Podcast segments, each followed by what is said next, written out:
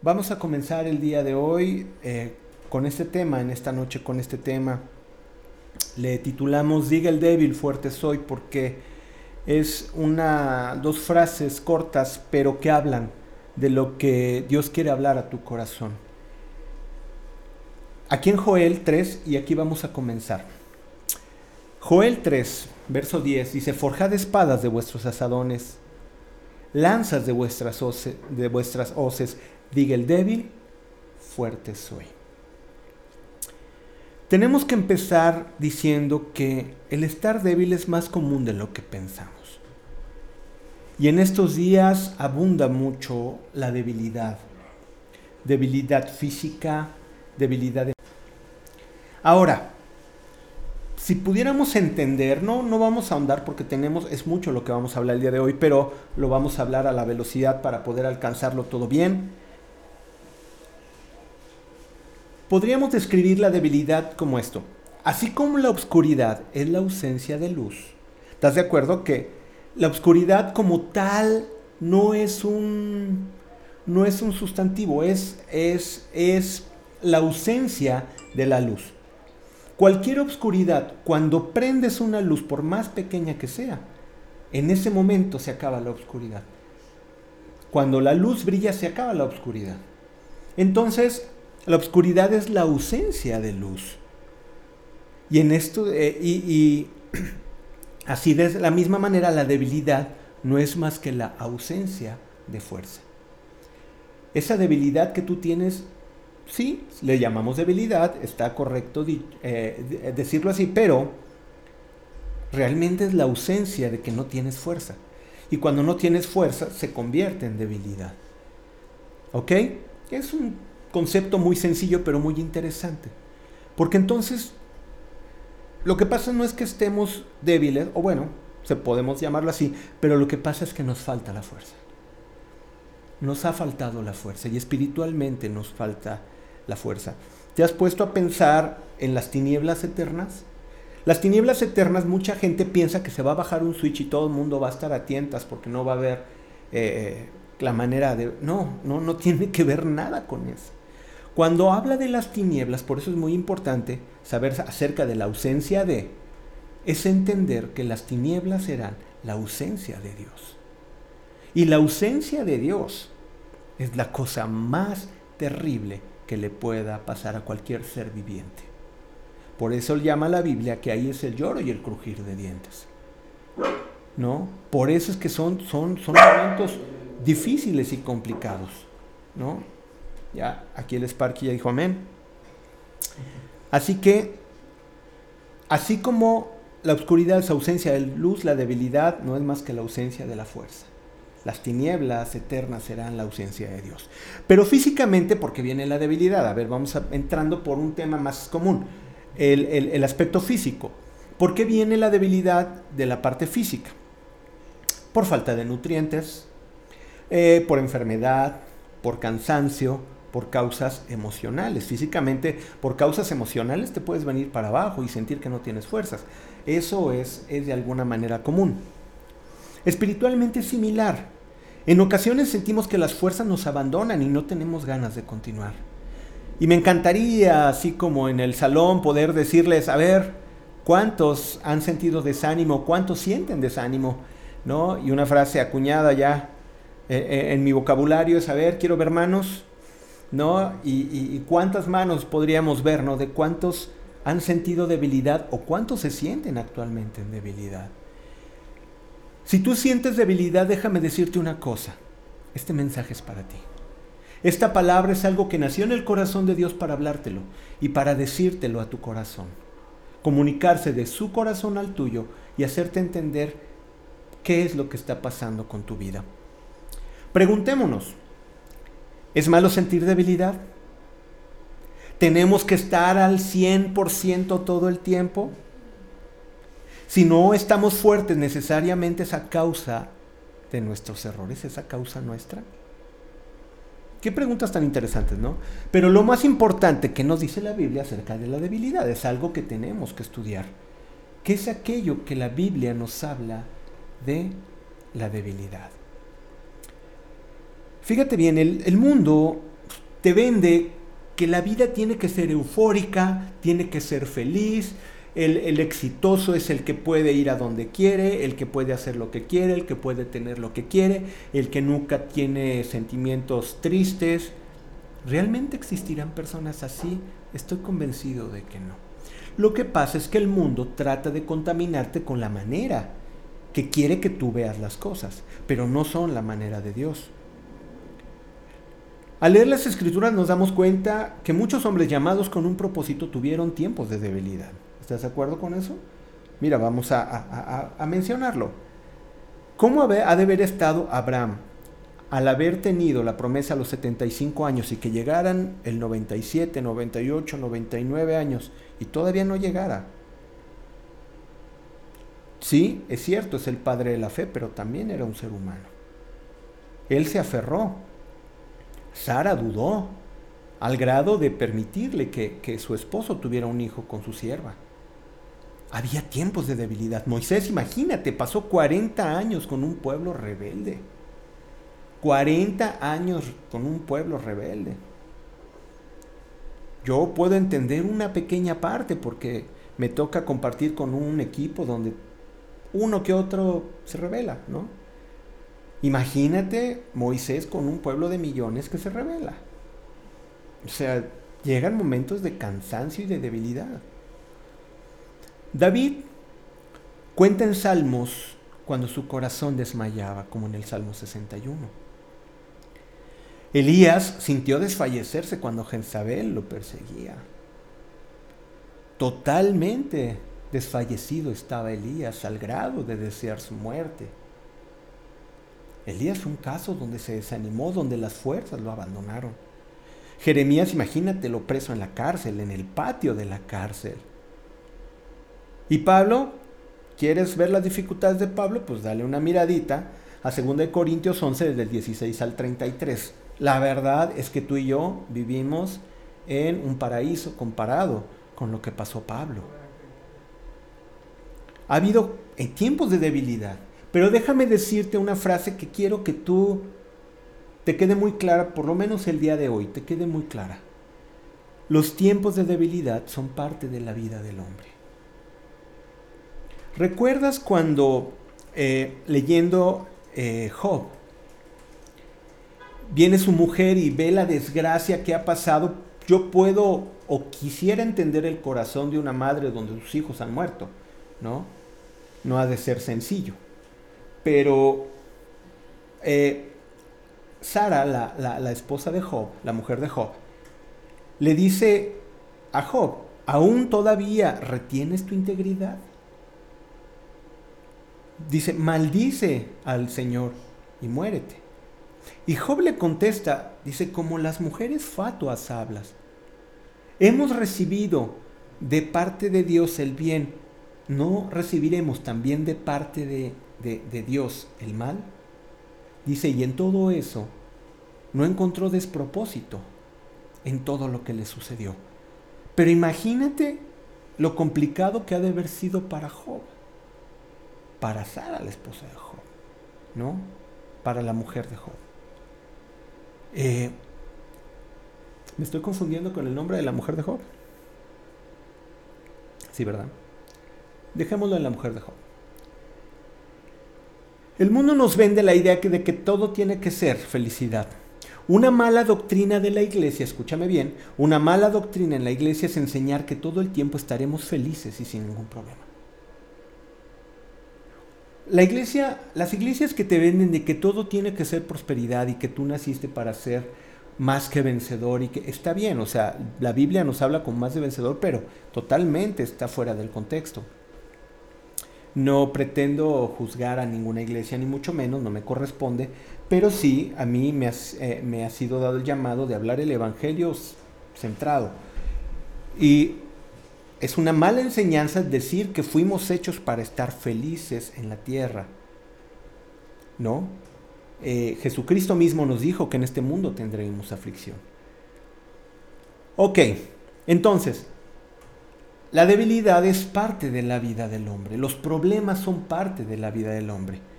Ok, entonces, ¿qué vamos a hacer? ¿Vamos a hacer el club de la lástima? Tampoco. Ese es el otro extremo, por supuesto que no.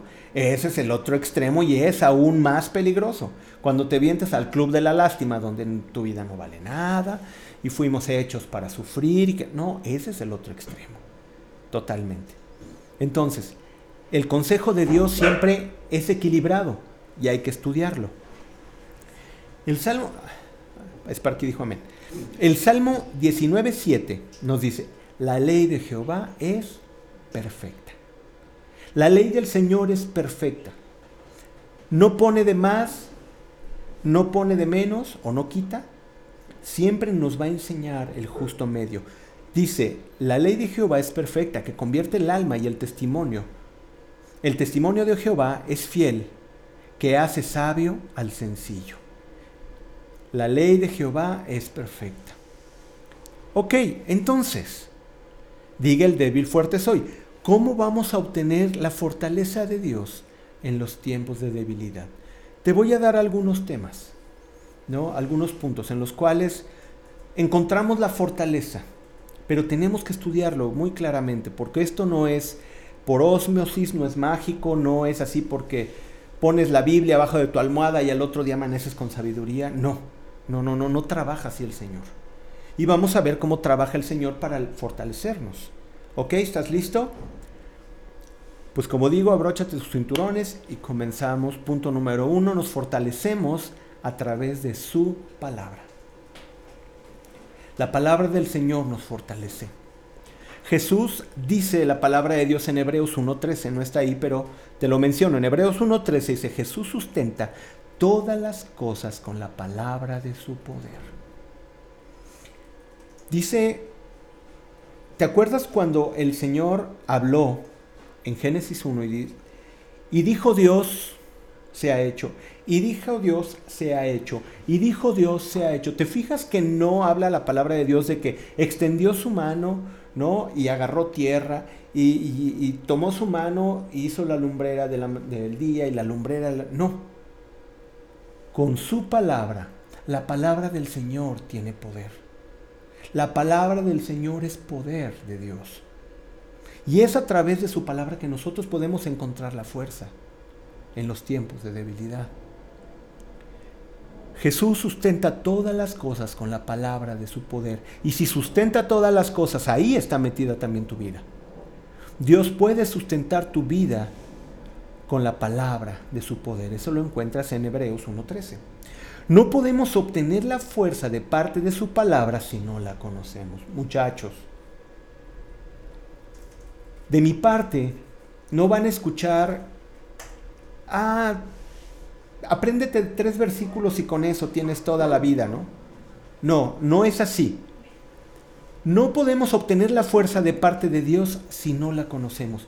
Necesitamos escudriñar las escrituras, necesitamos meternos en su palabra.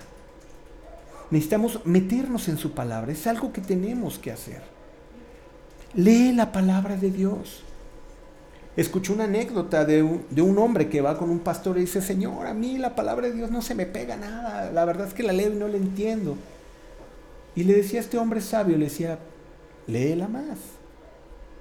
Pero es que no la entiendo. Dice, mira, vamos a hacer una cosa. Lee primera de Pedro, léela tres veces al día.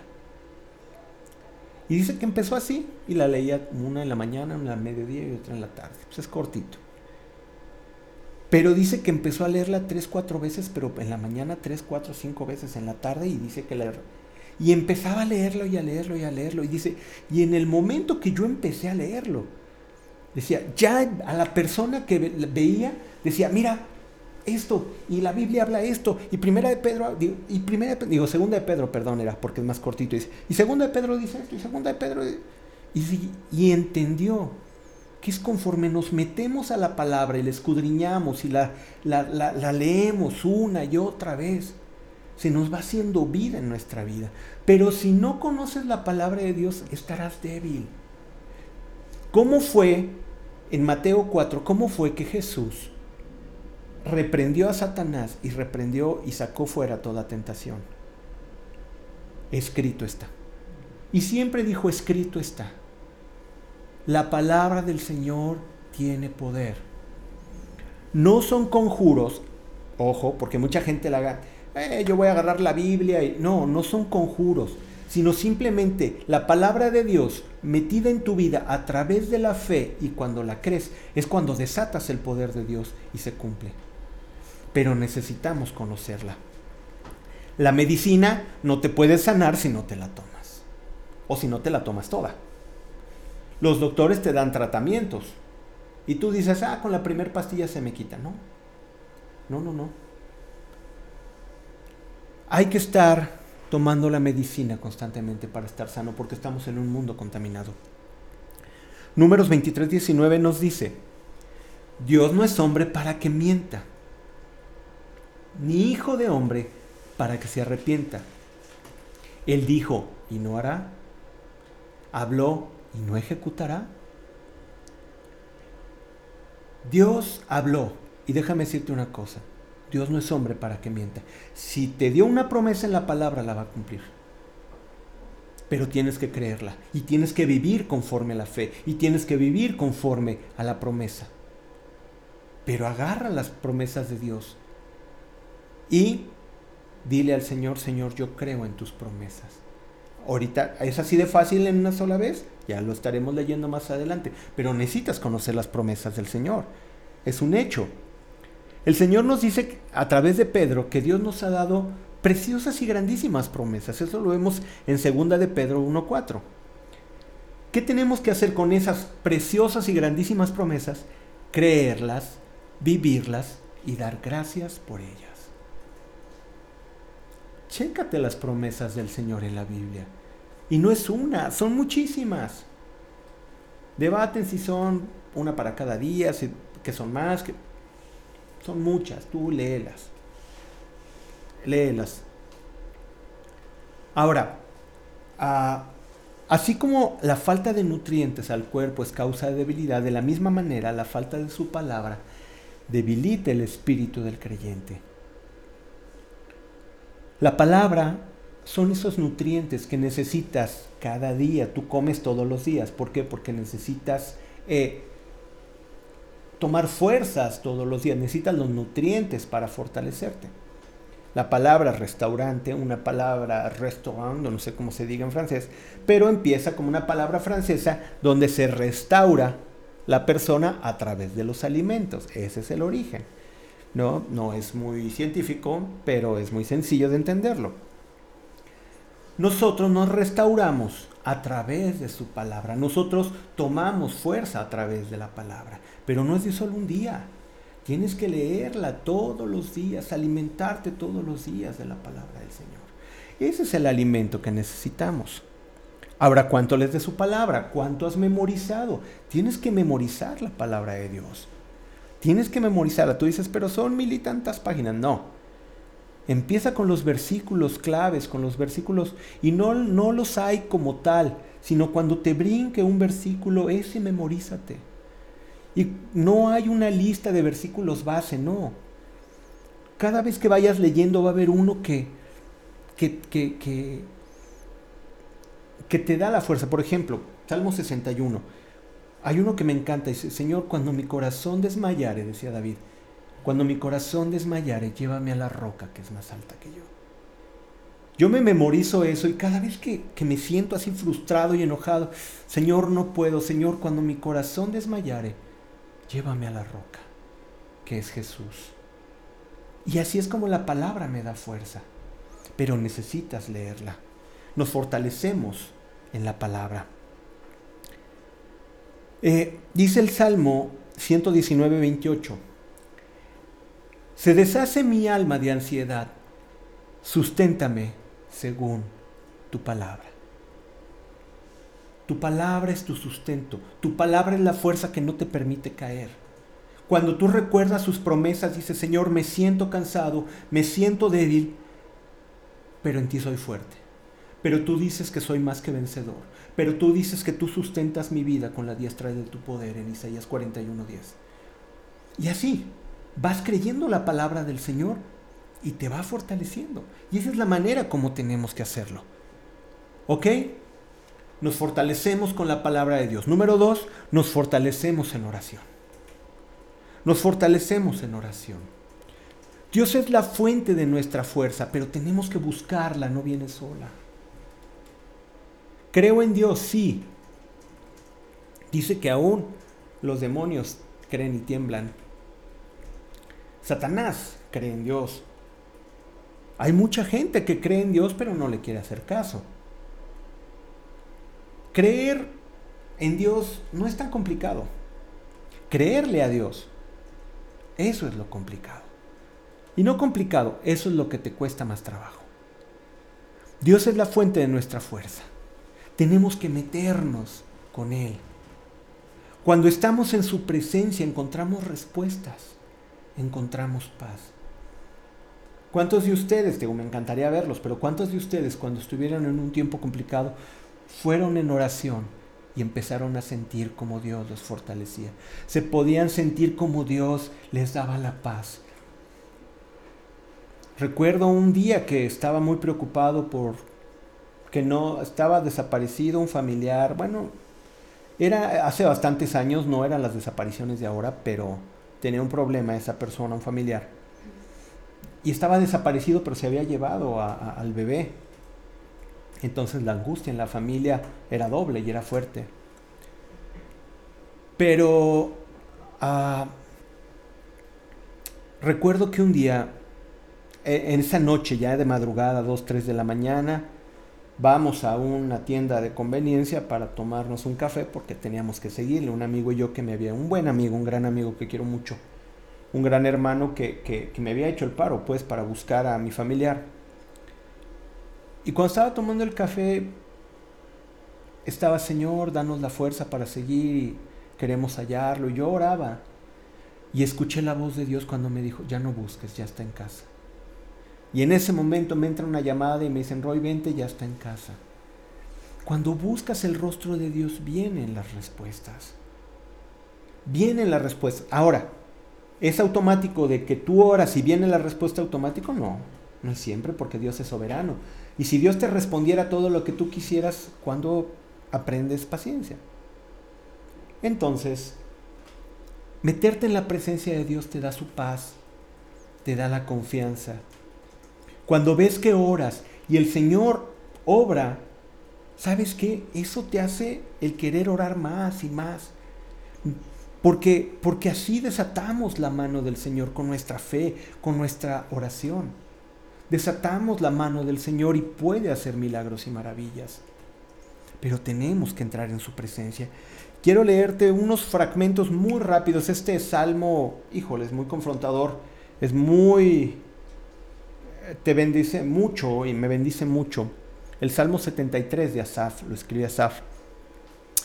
Es un, es un tema muy común entre nosotros, pero vamos a leer fragmentos porque tenemos que seguir adelante.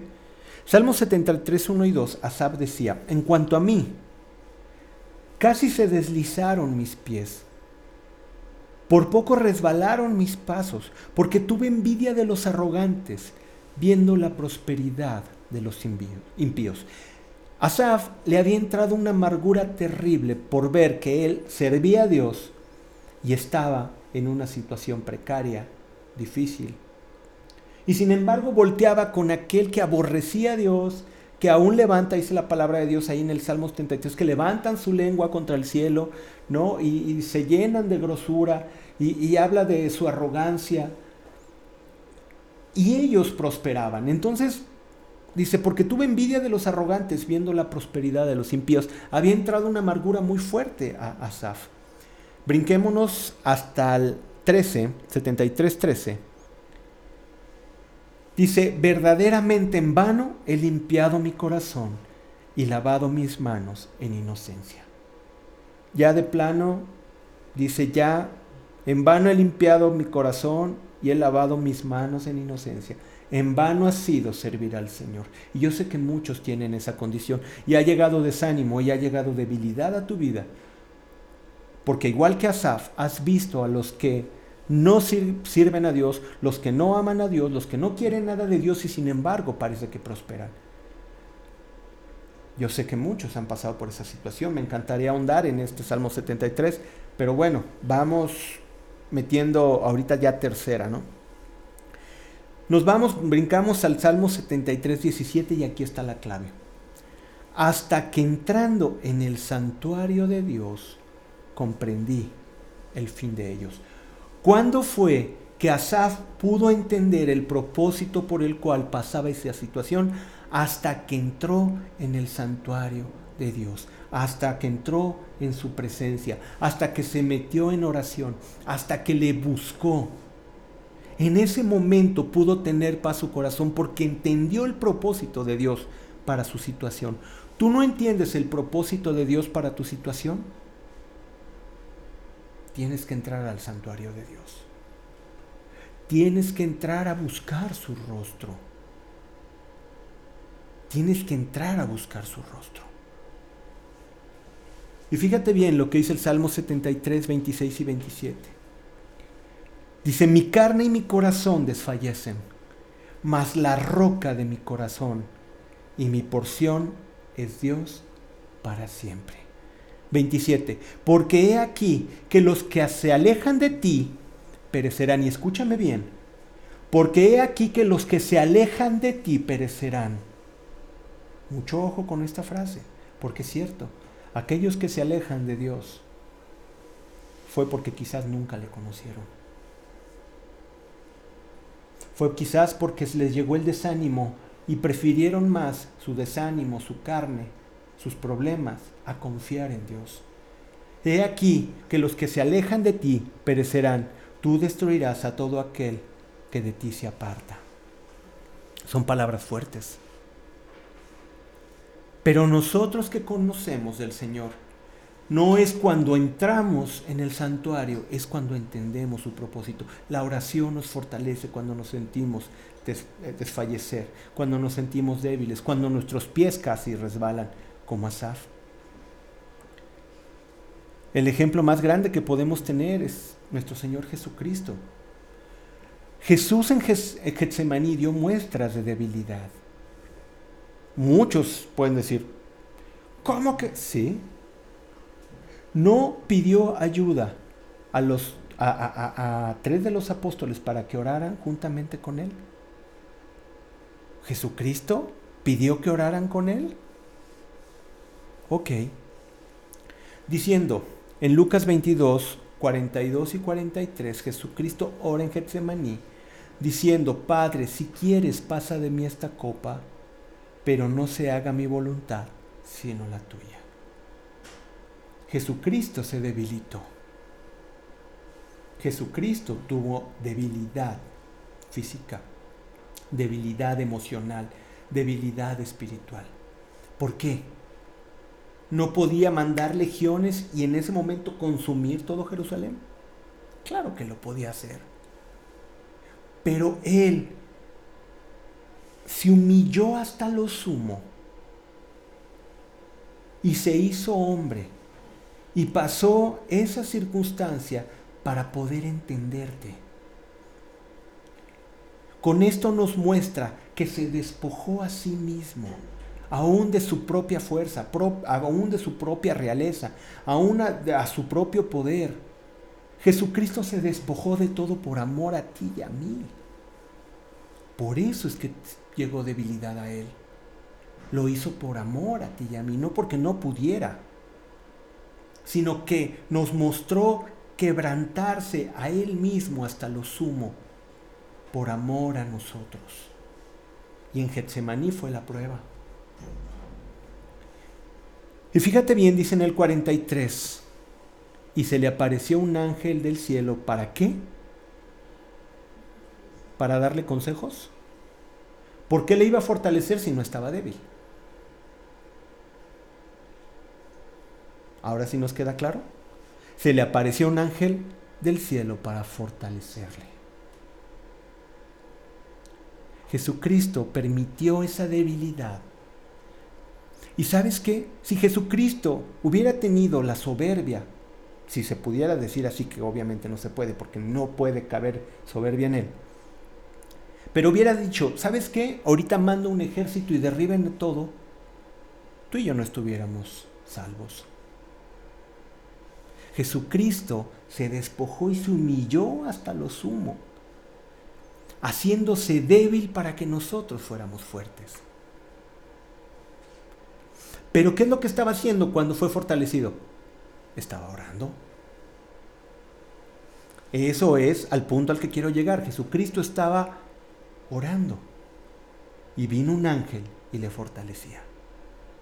Número tres, nos fortalecemos en adoración. Cuando yo te digo la palabra adoración, te pueden venir rápido muchas cosas a la cabeza. Pero déjame decirte un poquito el concepto de la adoración a la cual yo quiero que tú conozcas. La hemos estudiado, la estudiamos en el campamento hace ya más de un año. Eh, fue nuestro último campamento. Tenemos que repasar qué es adoración. Y te lo voy a explicar de esta manera. Es un tema súper extenso, es un tema muy grande, es un tema de seminarios, es un tema de congresos, es un tema de estudios, de libros. Pero bueno, vamos a, a describir de una forma muy simple pero muy clara qué es la adoración. Adoración es una actitud genuina y verdadera de rendición, de servicio y amor a Dios. Te lo voy a volver a repetir. Adoración es una actitud genuina y verdadera de rendición, de servicio y amor a Dios. ¿Sí? Es música donde tú te puedes expresar y le llamamos adoración. Pero si esa música que tú cantas no va acompañada con una actitud genuina y verdadera de rendición, no es adoración. Si tú estás levantando tus manos en la iglesia en los tiempos de adoración y no tienes una actitud de servicio y amor a Dios, no puede ser adoración. ¿Por qué? ¿Qué es lo que eh, eh, le dijo el profeta? Le dijo al papá de David. Dios el hombre mira lo que tiene delante de sus ojos, pero Dios mira qué? El corazón. Dios mira el corazón. Y Dios mira la adoración adentro. Si tú estás levantando tus manos con lágrimas, llorando y pensando cuánto van las chivas en el partido contra cualquier otro equipo, no estás adorando. Es una actitud externa, pero tu cabeza está en otro lado. No, tiene que ser total, genuino. Que en la adoración te vengan pensamientos, bueno, nos pasa a todos. De que de repente estás levantando las manos y, ay, hay que pagar esto. A mí me ha pasado. Pero digo, Señor, no, no, no es tiempo, Señor, te adoro. ¿Por qué? Porque el enemigo viene con dardos de fuego. O a veces tú, por tus propios afanes, permites que los pensamientos vengan. Pero bueno, como el salmista decía, bendice alma mía al Señor. O sea, le ordena su vida, le ordena su alma que adore al Señor, ¿no? Que bendiga al Señor. Entonces, la adoración tiene que ver con esa actitud genuina y verdadera, no puede ser falsa. No puede ser falsa la adoración. Hubo dos hombres que ofrecieron un fuego extraño en el templo y cayeron muertos. ¿Por qué? Porque ofrecieron un fuego que no le agradaba al Señor, con un corazón que no era correcto. Ahora, estamos en los tiempos de la gracia, por eso es que ahora no pasa eso. Ahora estamos en los tiempos de la gracia de nuestro Señor Jesús. Pero la invitación es para cuando tú adores, cuando tú adores, sea de la manera genuina, honesta. No tienes que fingir ser alguien cuando adoras, no, es, lo, es lo hermoso, que no tienes que fingir ser el cantante o ser el que mejor adora. O el que, no, simplemente te rindes, le sirves y le amas. Nosotros adoramos aquello que es lo más importante en nuestra vida. El hombre, cualquiera que tú me digas, el que tú pienses ahorita, el cristiano, el no cristiano, el, el de negocios, el, empresario, el obrero, el policía, el traficante, el que, todos, todos, todos, por naturaleza el hombre adora. El hombre adora por naturaleza, adora algo, siempre hay algo que adora. Ahora, ¿dónde está eso que adora? En el corazón, en el trono del corazón. Todo aquello a lo que le dedicas tu tiempo, tus fuerzas, tu alegría, tu, tu, tu, tu emoción, tus recursos, todo aquello que, que, te emociona, todo aquello que esperas que venga, que esperas que llegue, que esperas, todo eso, ese es el Dios que tú adoras. Ahora, si esperas que llegue el tiempo de la adoración, si esperas el tiempo de la palabra, si esperas el tiempo de leer, si esperas el tiempo de ir a trabajar y estar contento en el Señor, si el Señor está sentado en el trono de tu corazón, eso es lo que adoras. Y todo gira alrededor del trono de tu corazón. Si Él está sentado, Él manda, Él está en el timón, Él está en el volante. Él lleva la dirección, Él lleva los controles. Entonces, todo gira alrededor de lo que está sentado en tu corazón. Y si es el Señor, es el orden que Dios quiere, que sea sentado. Pero, si tú tienes algo más importante que Dios en tu corazón, Dios es el que va a estar girando alrededor de lo que tú tienes en tu corazón. Dios es una de las tantas cosas que giran alrededor de tu corazón. Voy a tratar de explicártelo de esta manera. Tú, por ejemplo, amas y adoras el fútbol. Cuando estás en la adoración y sabes que hay un partido de fútbol o cuando estás en la, en la alabanza, de milagro si fuiste porque había un partido importante, bueno, fuiste, ¿no? Y si estás pensando en el fútbol, es que el Señor es secundario. El Señor es secundario y está así en la adoración y todo, pero es como de las cosas que no tienen importancia en tu vida. Lo importante es el fútbol, lo importante es tu carrera, lo importante es tus negocios, lo importante es el dinero, lo importante es tu, tu entretenimiento, lo importante son tus juegos de video, lo importante es tu carrera, lo importante es tu sabiduría. Cuando pones otra cosa que no sea el Señor, eso es lo que tú adoras. Pero cuando el Señor es el centro de tu corazón, tu carrera, tu entretenimiento, todo gira alrededor, pero el quien tiene el control es el Señor. Espero darme a entender. Esa es la manera. Lo que está sentado en el trono de tu corazón es lo que adoras. Eso. ¿Qué nos dice? ¿Qué nos dice? Mira, nosotros adoramos aquello que es lo más importante en nuestra vida. Es a lo que es a lo que nos rendimos. Es a lo que le dedicamos nuestros pensamientos, nuestras fuerzas, nuestro tiempo, nuestros recursos. Es a lo que, lo que te apasiona hacer. Eso es lo que adoras. Si Dios es tu Señor, pero a ti te gusta mucho el fútbol, perfecto. Si Dios es tu Señor y te gusta el arte, perfecto. Si el Señor si Dios es tu Señor y está sentado en el trono de tu corazón y te gustan los negocios, perfecto. Si me entiendes, no está malo lo demás, pero todo lo demás la Biblia los llama añadiduras. Dios tiene que ser el centro de tu corazón y te va a guiar en los negocios, te va a guiar hasta en el fútbol, te va a guiar hasta en... ¿Sí me entiendes?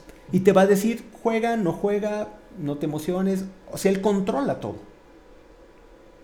Pero cuando es al revés, el gamer lo primero que dice, no señor, ahorita no tengo tiempo porque ya llevo 5.725.400 puntos y 200 de cuántas vidas y ahorita se acaban de conectar de quién sabe. O sea, tu mente gira alrededor de lo que adoras. Y el Señor, espérame tantito, Señor. Si es al revés, el Señor está en tu corazón y de repente estás jugando y el Señor te dice, oye, ya párale, ¿no? Ah, ya fue mucho tiempo. Sí, Señor, ya le paro. Eso es diferente. Puedes hacer cualquier actividad, pero el que tiene que estar sentado en el trono de tu corazón tiene que ser Dios. Porque si no es Dios, adoras otra cosa. ¿Ya vamos entendiendo esto? Ese es el propósito. Fíjate bien, ¿cuál es el primer mandamiento que Dios le da a su pueblo? Y lo vemos en Éxodo 3, cuando, digo en Éxodo 20, perdón, 23 empieza. En Éxodo 20 cuando da los mandamientos. ¿Cuál es el primero? Éxodo 23 nos dice, no tendrás dioses ajenos delante de mí. Es lo que te he dicho, no tendrás dioses que estén en el lugar de Dios. No los tendrás. No adorarás a, nada. Lo dice en el 25. Acompáñame, brinquémonos al 5. No te inclinarás a ellas, está hablando de las imágenes, dice, no te inclinarás a ellas, ni las honrarás, porque yo soy Jehová tu Dios, fuerte, celoso, que visito la maldad de los padres sobre los hijos hasta la tercera y cuarta generación de los que me aborrecen. No te inclinarás a ellas, no te inclinarás a, esos ídolos. No leímos el 4 ahí es donde dice que no te harás imagen, no de nada, por eso es que dice no te inclinarás a ellas. No te inclinarás a nada que no sea Dios. Lo único que nosotros adoramos es a Dios. No se puede adorar a nada más. Puedes amar profundamente a, tu mamá, puedes amar profundamente a un hermano, puedes amar profundamente, yo amo profundamente a mi esposa, amo profundamente a mis hijas, pero no las adoro. El único que merece toda adoración es Dios. ¿Ok? Vamos entendiendo este tema. No podemos inclinarnos. ¿Qué está diciendo? No pondrás nada en tu corazón que no sea Dios, porque Él es un Dios fuerte y celoso. Necesitamos rendir nuestra vida delante de Dios para que Él sea el que tome el control de nuestra vida y así dirija conforme amor y sabiduría. Ahora, déjame darte una noticia. Dios, dice la palabra de Dios en los salmos, Dios es bueno y para siempre su misericordia. Y el pueblo iba cantando porque Dios es bueno y porque su misericordia es para siempre. Qué frase tan pequeña, pero cuando entiendes, entiendes que Dios es bueno si tú pones tu vida delante de Dios y dejas que Él tome el control y el volante o el timón de tu vida, déjame decirte, te va a llevar a puras cosas buenas. Ojo, dijimos que estar siempre feliz y eufórico, eso no quiere decir que esa es la bondad de Dios, no. Porque la sabiduría de Dios es inmensa. Vamos a explicarlo más adelante. Ok, Dios no tiene el control de nuestra vida, el control lo tenemos nosotros y seguimos dando vueltas y vueltas en nuestra debilidad. Cuando nosotros tenemos el control, cuando Dios no tiene el control, lo leí mal, si Dios no tiene el control de nuestra vida, el control lo tenemos nosotros. Y seguimos dando vueltas y vueltas a nuestra debilidad cuando nosotros tenemos el control porque lo estamos haciendo conforme a nuestro criterio, conforme a nuestras fuerzas, conforme a nuestra sabiduría. Cuando Dios tiene el control, la cosa tiene que cambiar y nos fortalecemos en Dios. Entonces que tu adoración, que tu rendición, que tu servicio, que tu amor, que tu actitud verdadera y genuina sea para Dios. Nos fortalecemos en adoración. Nos fortalecemos en adoración. Ahora, te voy a decir el punto número cuatro. Esta es la más complicada y difícil. Nos fortalecemos al esperar en quietud. Nos fortalecemos al esperar en quietud. Qué complicado. Porque pensamos que nosotros para poder hacer algo tenemos que hacer. Y cuando pensamos que nosotros tenemos las respuestas, es cuando nosotros cometemos errores. Ojo, déjame aclararte. Ahorita hablamos un panorama general. Vamos desmenuzándolo para que lo entiendas. Claro, Señor, dime si tengo que ir a trabajar mañana. Ay, claro que tienes que ir a trabajar. ¿Estás de acuerdo? O sea, esas no son esas cosas a las que me estoy refiriendo, ¿no? O Señor, voy a esperar tu respuesta a ver si coopero para la renta. O voy a ver, eh, voy a esperar si no, hay cosas que tienes que hacer. No estoy hablando de eso. Estoy hablando en todas aquellas cosas que no han llegado y quieres tomarlas por tu propia mano. Ha habido cosas que no han llegado a tu vida. Ese trabajo, ese matrimonio, ah, los hijos, ese ascenso en el, trabajo, ah, que, que cambies una cosa, la sanidad de un familiar, la sanidad tuya. Hay muchas cosas que no han llegado. Y cuando ves esa circunstancia, te debilitas en la fe y empiezas a ya no creer. Y eso no sucede. Ahí es donde no puedes tú tomar acción porque ya no está en tus manos. Está enferma una, un familiar tuyo y los doctores no le dan esperanza. ¿Qué puedes hacer tú? Pero ¿qué puede hacer Dios? ¿Le vas a torcer la mano a Dios? ¿Alguien puede torcerle la mano a Dios para decirle que haga? Nosotros nos fortalecemos cuando esperamos. ¿Por qué? Porque cuando esperamos es cuando ponemos a funcionar nuestra fe. El cansancio y el, desánimo nos roban las fuerzas y nos debilitan. Cuando vemos que no llega la respuesta y que no cambia la situación, nos desanimamos. Dime si es cierto o no. Cuando no llegan las cosas o no cambian las situaciones o la enfermedad no cede, nos desanimamos. Pero fíjate bien, ahí es exactamente cuando Dios empieza a formar su carácter en nosotros. Es a través de las circunstancias difíciles cuando nosotros empezamos a fortalecernos en Dios. Tú puedes envalentonarte en tus propias fuerzas. Yo conozco gente muy osada, gente con mucha iniciativa, gente con mucho tesón, gente con muchas habilidades y pueden llegar muy lejos. Sí, yo puedo creer eso. Pero cuando hay cosas que no están en tus manos, ¿qué pueden hacer esas personas que tienen esas cualidades? Cuando hay un cáncer en un hermano de una persona como la que te describo, ¿qué puede hacer con tanto tesón y con tanto... Nadie puede meterse en los terrenos de Dios. Y en los terrenos de Dios está el esperar. El esperar. Estamos en un tiempo, imagínate, Fíjate bien para que más o menos entendamos la proporción y ahorita se me ocurre. Cuando yo estaba niño, alguna vez lo fui, aunque no lo creas, ya tenía canas cuando tenía dos años, pero es más, mi primer pelo fue una cana, no te creas. Pero me acuerdo que teníamos un teléfono en casa, ¿no? Si tú has visto películas viejitas, de esas que apenas eran de a color, ¿no? Y, de la época, no sé, de Mauricio Garcés, me estoy riendo, como en ese tipo de películas, veías que se sentaban al teléfono y el teléfono era de un disco, ¿no? Y tenías que darle porque eran por pulsos. Tú puedes decir, ay, qué viejo, que te... No, era una super tecnología para su época, ¿no? Pues fue brillante el que lo hizo. Bueno, pasa el tiempo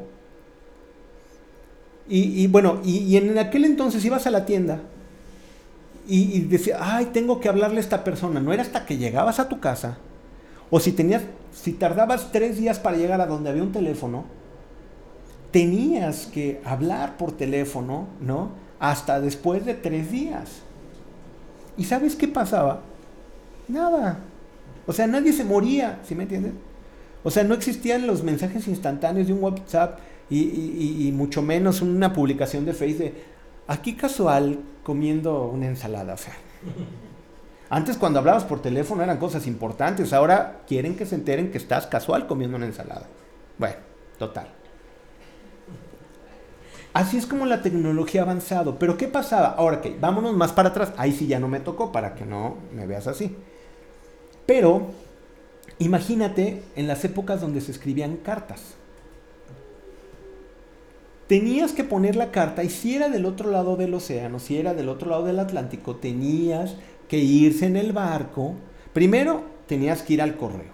Y del correo, quién sabe cuándo saldría el barco para que fuera a llevar tu carta. Y ya que llegaba, tenían que distribuirla. Y si estaba, no era en un puerto, tenía que ir a la ciudad. Eran meses en lo que tú querías decir algo y tardaba meses la gente en escucharlo. Imagínate que le escribiera una persona de 1800 una carta, ¿no? Diciendo, aquí casual comiendo una ensalada. Cuando llegaba la carta, ¿no? Realmente eso ya, ¿a quién le importaba eso? Lo que importaba era saber lo importante, ¿no? O sea, para que veas cómo hemos transgiversado las cosas. Pero te imaginas la gente aquí casual, ¿no? Con unos amigos aquí disfrutando de la vista, ¿no? Y pues, el de la carta dice, pues, ¿cuál vista, no? O sea, no, no, no, o sea, pero había una paciencia Que iba a llegar una medicina de Europa, tenías que esperar hasta que el barco llegara. Y las cosas han ido cambiando. Pero la gente antes esperaba más. En estos tiempos todo queremos que sea automático. Y estos tiempos nos están afectando. Pero en Dios las cosas no son así. Porque tu tiempo no es el tiempo de Dios. Tu tiempo no es el tiempo de Dios. Tú quieres mandarle un WhatsApp al Señor y que te conteste en el momento. Y déjame decirte, el Señor es el Señor y contesta cuando quiere. ¿Ok? Para aquellos que, una, dos, tres, ahora Señor, hazlo. Lo confunden con fe.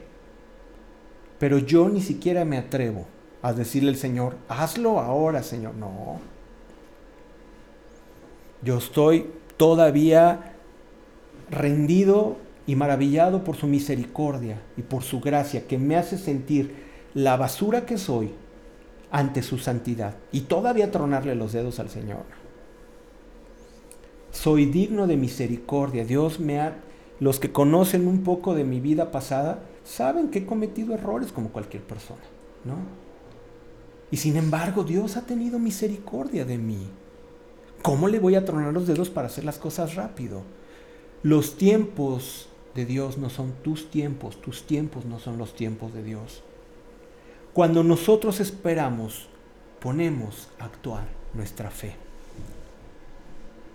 Cuando esperamos en Dios es un síntoma inequívoco de nuestra confianza en Él. Cuando tú esperas en el Señor y las cosas no han llegado, ¿qué le estás diciendo al Señor? No es a mi manera, es a la tuya. El que espera tiene la humildad suficiente de decir, no es en mis fuerzas, no es en mi tiempo, es en el tuyo.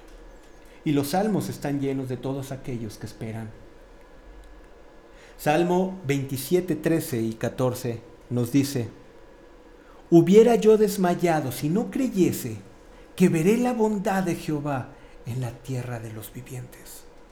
14. Aguarda a Jehová, esfuérzate y aliéntese tu corazón. Sí, espera en Jehová. Las cosas no son como nosotros estamos en esta vorágine de tiempo, en estas cosas automáticas, en esta locura de la inmediatez. No, no es así. El Señor hace que las cosas tomen el tiempo que tengan que ser. Y si para formar un líder tiene que meterlo 40 años en un desierto, lo mete 40 años en un desierto. No es cuando uno quiere, es cuando el Señor lo dice. Alabado sea el nombre del Señor. Pero no es en tu tiempo, es en el de Él. Salmo 40, 1 y 2 me encanta. Estos dos versículos que leí, el 27, pero el 40. Salmo 40, 1 y 2. Ah, pacientemente que esperé al Señor. Y fíjate bien, el Señor grande, poderoso, omnipotente, Jehová de los ejércitos, y dice, y se inclinó a mí y oyó mi clamor. Pero ¿cómo fue? Pacientemente esperé a Jehová y se inclinó a mí. Nosotros vamos a recibir, sí, nos metemos en oración y nos fortalece, pero ¿qué nos fortalece? La fe saber que Él contestará, pero Él contestará porque contestará. ¿Cuándo? Cuando Él quiera. Pero dice, pacientemente esperé al Señor y Él se inclinó a mí. ¡Wow! y oyó mi clamor y me hizo sacar del pozo de la desesperación, del lodo cenagoso, puso mis pies sobre la peña y enderezó mis pasos. Vamos a analizar rápidamente esto que acabamos de leer. Pacientemente esperé al Señor. Estaba esperando cómo? Estaba en el pozo de la desesperación, estaba en el lodo cenagoso. Ahí estaba el salmista. Ahí estaba David. Estaba en el pozo de la desesperación y estaba en el lodo cenagoso. Pero pacientemente esperó el Señor y el Señor se inclinó a él y oyó su clamor. ¿Y qué hizo? Y lo hizo sacar del pozo de la desesperación y del lodo cenagoso. Puso mis pies sobre la peña, sobre la roca y enderezó mis pasos. No es en tu tiempo, es en el tiempo del Señor. ¿Cómo nos podemos fortalecer? Esperando, esperando. Confiando. El que, el que espera, confía. El que confía, espera.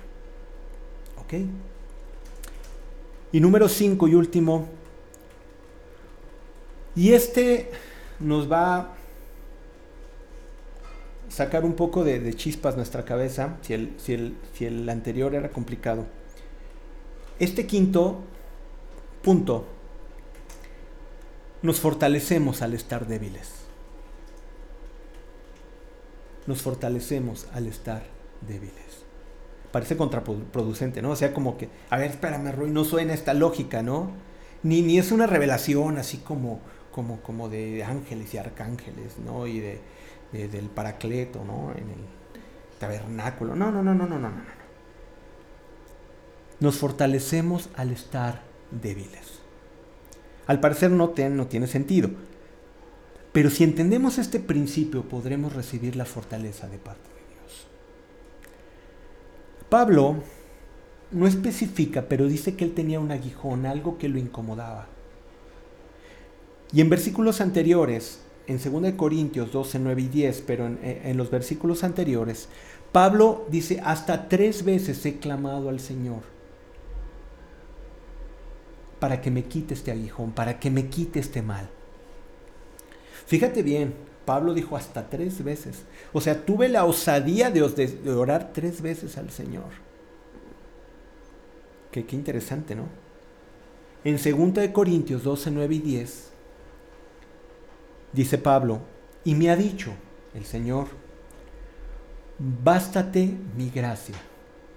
¿Por qué? Porque mi poder, dice el Señor, se perfecciona en la debilidad. El poder de Dios se perfecciona en la debilidad. Por tanto, fíjate bien, Pablo decía, por tanto, de buena gana, me gloriaré más bien en mis debilidades, para que repose sobre mí el poder de Dios. Wow, ya salieron como chispas, ¿verdad? así como que los fierros friccionaron. Pablo entendía el método para la formación del carácter de Dios. Pablo entendía el método para la formación del carácter de Dios en él. Él sabía que cuando estamos débiles, entonces es que somos fuertes. Verso 9 y 10, si hablábamos del aguijón que Pablo decía, y dice, Él me ha dicho, bástate mi gracia porque el poder se perfecciona en mi debilidad. Qué interesante. El poder de Dios se perfecciona en la debilidad. En la debilidad. El poder de Dios se perfecciona en la debilidad. Dice, por tanto, fíjate bien, cuando estaba débil, cuando estaba débil Pablo, dice, por tanto, de buena gana, de buen ánimo, el Señor nos hizo vivir a mi esposa y a mí algo hoy así, ¿no? Ah, viene una contrariedad y ¿qué debemos de tener? De buen ánimo, me gloriaré más bien en mis debilidades, para que repose sobre mí el poder de Cristo. Se gloriaba en las debilidades, por lo cual, vamos a leer en el 10, por lo cual, por amor a Cristo, me gozo en las debilidades en afrentas, en necesidades, en persecuciones, en angustias, porque cuando soy débil, entonces soy fuerte. ¿Qué revelación? Esta es una revelación de veras de Dios hacia nosotros y es una cosa maravillosa. ¿Por qué cuando somos débiles es que somos fuertes? Dios no necesita nuestra fuerza. Esto lo encontré en un texto de Spurgeon y lo parafraseé. Dios no necesita nuestra fuerza, Él la tiene toda. Más bien necesita nuestra debilidad para poder ser moldeados como instrumentos de su gloria. Mientras tú estás más duro y más necio y haciendo las cosas como tú quieres, de esa manera no dejas actuar el poder de Dios. Dios permite que pasemos a debilidad. Dios permite que tengamos tiempos en los cuales no tenemos fuerza. ¿Para qué? Para que la fuerza que tengamos sea la suya. Así es como tiene que ser. Dios no necesita nuestra fuerza, necesita nuestra debilidad. Un hombre humilde, un hombre humilde entiende que necesita de Dios. Un hombre humilde, un hombre sabio, sabe que no es nada delante de Dios. Un hombre que realmente quiere ser a la imagen de Dios se va a dar cuenta que es a su manera y no a la nuestra. Cuando nosotros somos débiles, muchachos, es cuando dejamos que Dios actúe, cuando tú estás fortalecido en ti mismo. Realmente no. Por eso es que Pablo decía, más bien me gozo en mis debilidades, de buena gana, porque sé que cuando soy débil es cuando escucho mejor su voz, porque cuando soy débil es cuando siento su fortaleza, porque cuando soy débil y no tengo la respuesta es cuando puedo escuchar más fácil su respuesta. Cuando morimos a nosotros mismos es cuando Él vive más en nosotros. Por eso es que necesitamos ser débiles Necesitamos ser débiles delante de Él. Y cuando estemos en un tiempo de debilidad, gózate en Dios. Los tiempos débiles son los tiempos también de Dios. Los tiempos débiles son los tiempos donde se manifiesta el poder de Dios en tu vida. Así es como funciona, muchachos. Por eso Pablo lo entendía. Cuando rendimos nuestra debilidad, recibimos la fuerza. ¿Quién nos da ejemplo perfecto de esto? ¿Quién nos da ejemplo perfecto de que en la debilidad nos dio y obtuvo toda la fuerza? Nuestro Señor Jesucristo. unos versículos que yo amo y, y, me han hecho entender muchas cosas, Filipenses 2, eh, de, del 5 en adelante, le puse ahí del 4 en adelante, pero es del 5 en adelante, dice, haya pues en vosotros este sentir que hubo también en Cristo Jesús, el cual, siendo en forma de Dios, no estimó ser igual a Dios como cosa que aferrarse, sino que hizo, se despojó de sí mismo, tomando forma de siervo, hecho semejante a los hombres hecho semejante a los hombres. De tener todo el poder, se hizo débil como el más débil de los hombres. Y fue en su debilidad, en el tiempo de más debilidad de Jesús, cuando pasó lo siguiente. Y estando en condición de hombre se humilló a sí mismo haciéndose obediente hasta la muerte y muerte de cruz. No es hasta que estuvo en toda su debilidad que fue obediente. ¿Por qué? Porque ahí reconocía que solamente el Padre podía fortalecerlo. Cuando estamos fuertes, llega la soberbia. Cuando estamos fuertes, llega la seguridad. Cuando estamos fuertes, no necesitamos de Dios. Cuando estamos débiles, doblamos nuestra rodilla. Cuando estamos débiles, es cuando clamamos. Cuando estamos débiles, es cuando dejamos que Dios trate con nosotros sino no. Y estando en el 8, y estando en condición de hombre, se humilló a sí mismo haciéndose obediente hasta la muerte y muerte de cruz. Por lo cual Dios también le exaltó hasta lo sumo y le dio un nombre que es sobre todo nombre. Para que en el nombre de Jesús se doble toda rodilla de los que están en el cielo, en la tierra y debajo de la tierra. Y toda lengua confiese que Jesucristo es el Señor, para gloria de Dios Padre. ¡Wow! ¡Qué impresionante! Dios siendo Dios, el poderoso Dios, el Dios que decía juntamente con el Padre y el Espíritu Santo, hagamos al hombre a nuestra imagen conforme semejanza. La misma Trinidad, el mismo Dios, que dice en, Juan, 1 dice que todas las cosas por Él fueron hechas y sin Él nada de lo que fue hecho ha sido hecho. Ese Dios dice que se humilló a sí mismo haciéndose en forma de siervo semejante a los hombres. Y estando en condición de hombre, ya que se rebajó, dice que se humilló a sí mismo, o sea, siendo Dios, permitió que le pegaran. Siendo Dios, permitió que lo escupieran. Siendo Dios, permitió que lo abofetearan, que le pusieran una corona de espinas, que se burlaran se humilló a sí mismo, haciéndose obediente hasta la muerte y muerte de cruz, por lo cual Dios también le exaltó. Por esa misma actitud de debilidad de Jesucristo, de siendo un Dios, por eso, escucha bien, por lo cual Dios también lo exaltó hasta lo más alto.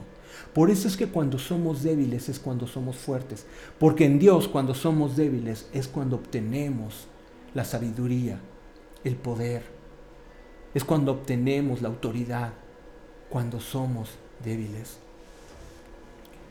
Por lo cual Dios también lo exaltó hasta lo sumo y le dio un nombre que es sobre todo nombre. Le dio un nombre que es sobre todo nombre. Cuando tú menciones cualquier nombre que salga de tu boca, no va, a haber, no va a haber un nombre más grande que el nombre de Jesús. No existe un nombre que se pueda mencionar por boca humana que sea más alto que el nombre de Jesús le dio un nombre que es sobre todo nombre, para que en ese nombre, para que en el nombre de Jesús se doble, escúchame bien, toda rodilla de los que están en los cielos, imagínate, serafines, imagínate, ángeles, arcángeles, ancianos, bestias, para que en el nombre de Jesús se doble toda rodilla de los que están en los cielos, también todos los demonios que circundan esta parte, van a doblar su rodilla ante el nombre de Jesús. Y de los que están en la tierra, tú dime cualquier hombre, el más sabio, el más inteligente, el más bueno, el más misericordioso, el más maravilloso, el, el más fuerte, el más hábil, el más inteligente, el más rico, todos doblarán su rodilla ante el nombre de Jesús por cuanto Él se hizo débil. Dios lo hizo el más fuerte. Y se van a humillar todos aquellos que están debajo de la tierra. Y los demonios que estarán allá en el Seol doblarán su rodilla cada vez que escuchen nombrar el nombre de Jesús. ¡Wow! Por cuanto Él se hizo débil, Dios lo exaltó y lo hizo el más fuerte. Cuando nosotros somos débiles, por eso dice, haya pues en vosotros este sentir que hubo en Cristo Jesús, lo leemos en el 5 haya pues en vosotros, humíllate, sé el más débil. Nunca vayas con la espada desenvainada tratando de demostrar que eres el más sabio o el más poderoso o el más fuerte o el más bueno de la iglesia.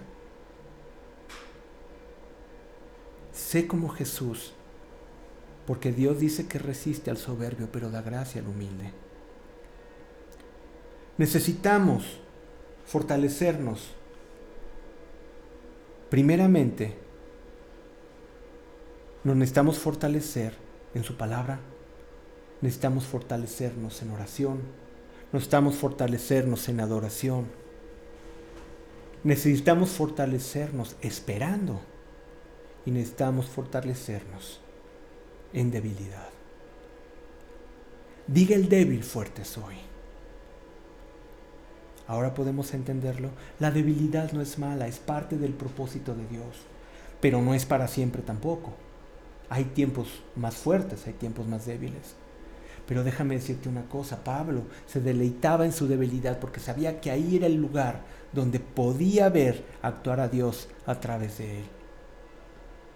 Cuando fue Saulo, cometió muchos errores. Fortalezcámonos en el Señor y en el poder de su fuerza. Fortalezcámonos en el Señor, esperando, amándole, adorándole, orando, buscando su palabra. Wow, fortalezcamos.